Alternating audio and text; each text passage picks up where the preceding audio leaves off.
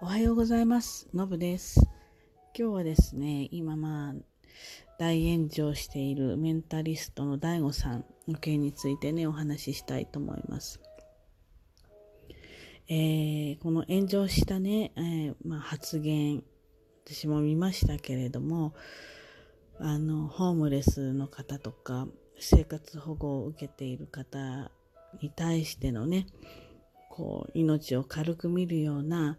まあ、発言があったわけですね。えーそもそも存在しない方がいいとか、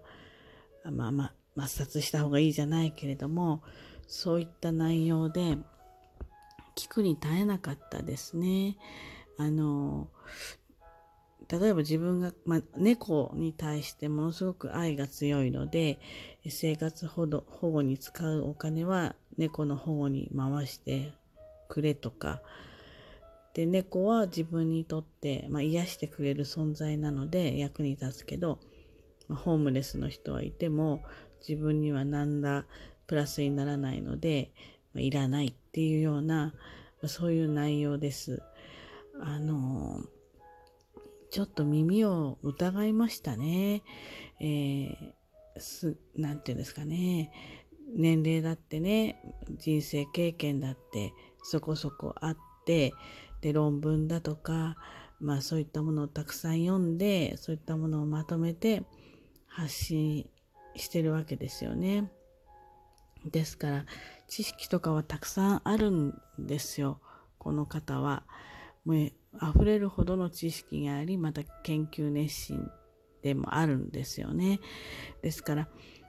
それが悪いわけじゃないんです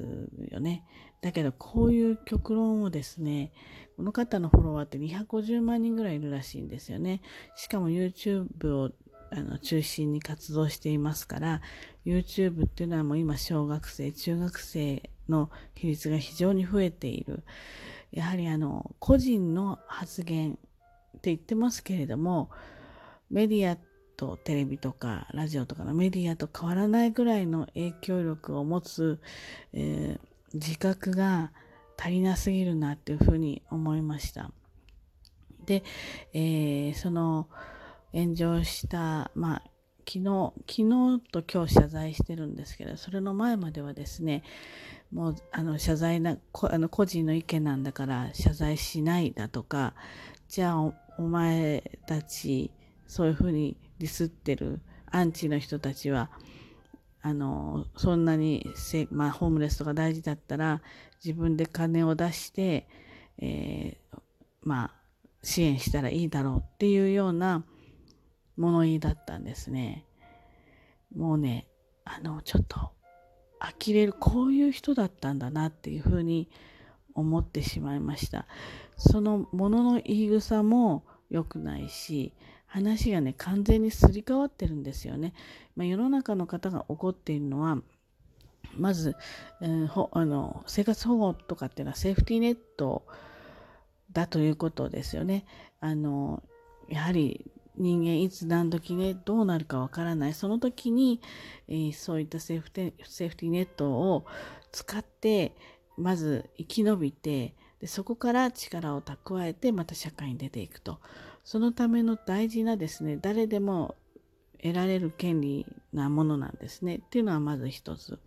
それから、まあ一番大きいところとして、その人の命、まあ人だけじゃないですね。まあ、まあ、生きるもののへの命を、の優劣をつけるっていうか、あの、軽く見るというか、で、平気で、まあ、いわゆる弱者に対して、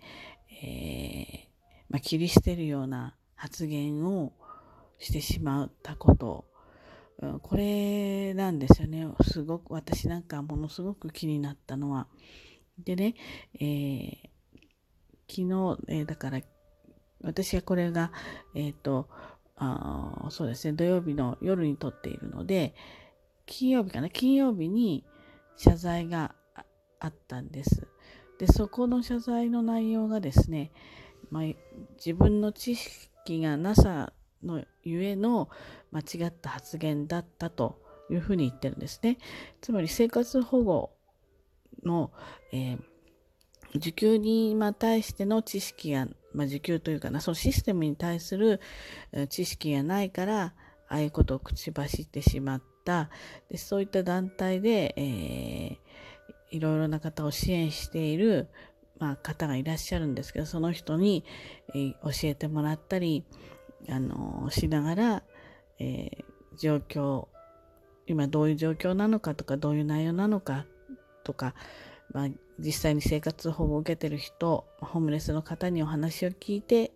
えー、学んでいきたいと思うっていう謝罪だったんですね。でもこれもすごく違和感があって、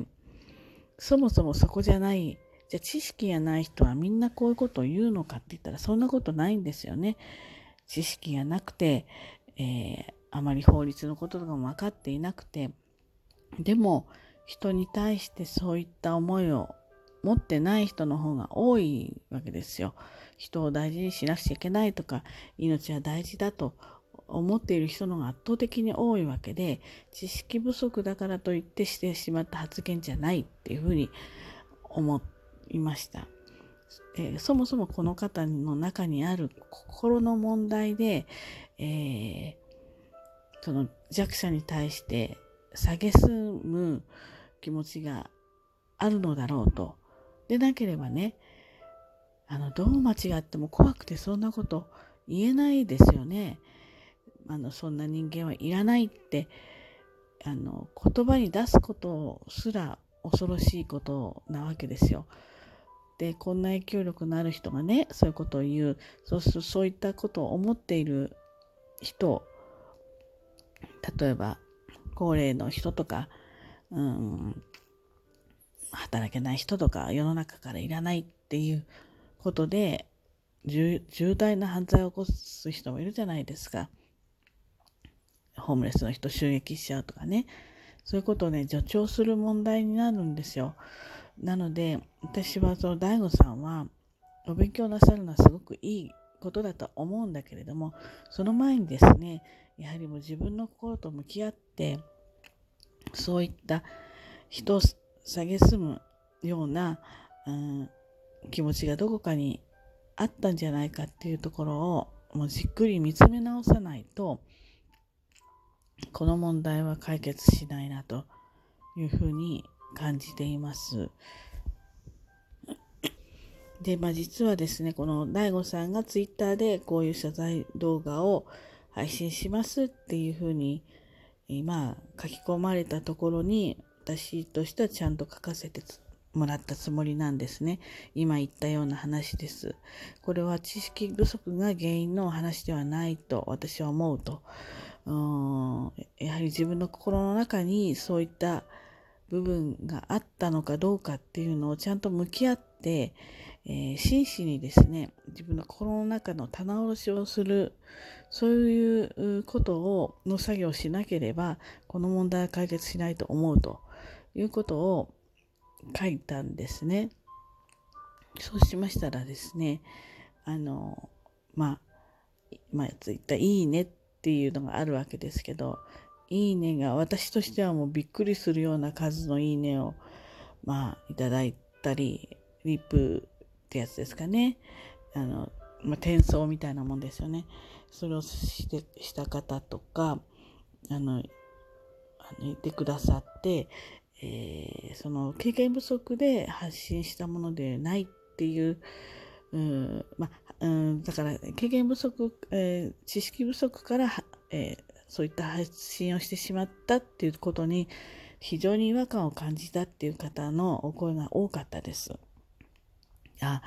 あの同じような感覚で聞いてる方がやっぱり多いんだなというふうに思いました。これはですね、あの本当にいくら謝ってもこれだけの言葉を入ってしまってる。で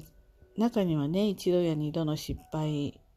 は、あの、乗り越えてくれっていうふうに非常に、えー、温かくね、えー、フォローしている方もたくさんいます。だけど、私なんかはですね、このか言葉は、ちょっと、時が経っても、あの刻まれすぎていて、そういったフィルターがかかってどうしても見てしまうなっていう自分がいますね。だからやはりね、言葉って気をつけなくちゃいけないです。で、この方、月収が7億円ぐらいあるみたいなんですよね。ですからね、やっぱりもしかしたらお金が人を変えてしまってるのかなと思いますね。で、あの、それを謝罪の動画をさらに謝罪なんです撤回するみたいのが日曜日、土曜日にあったわけですけれども、その中身はですね、自分のまあ、お母様亡くなられてるんだけど、に投影して、えー、反省してるようなことを言ってましたね。あの、えー、子供4人を女で一つじゃないのかな育てられててもしかしたらその生活保護を受ける立場だったとした時にそんなことを言えたのかっていうような内容で、まあ、涙ぐみ、まあ、深く反省してらっしゃるようなんだけれどもやっぱりこれも違和感があって身近な人に投影しないと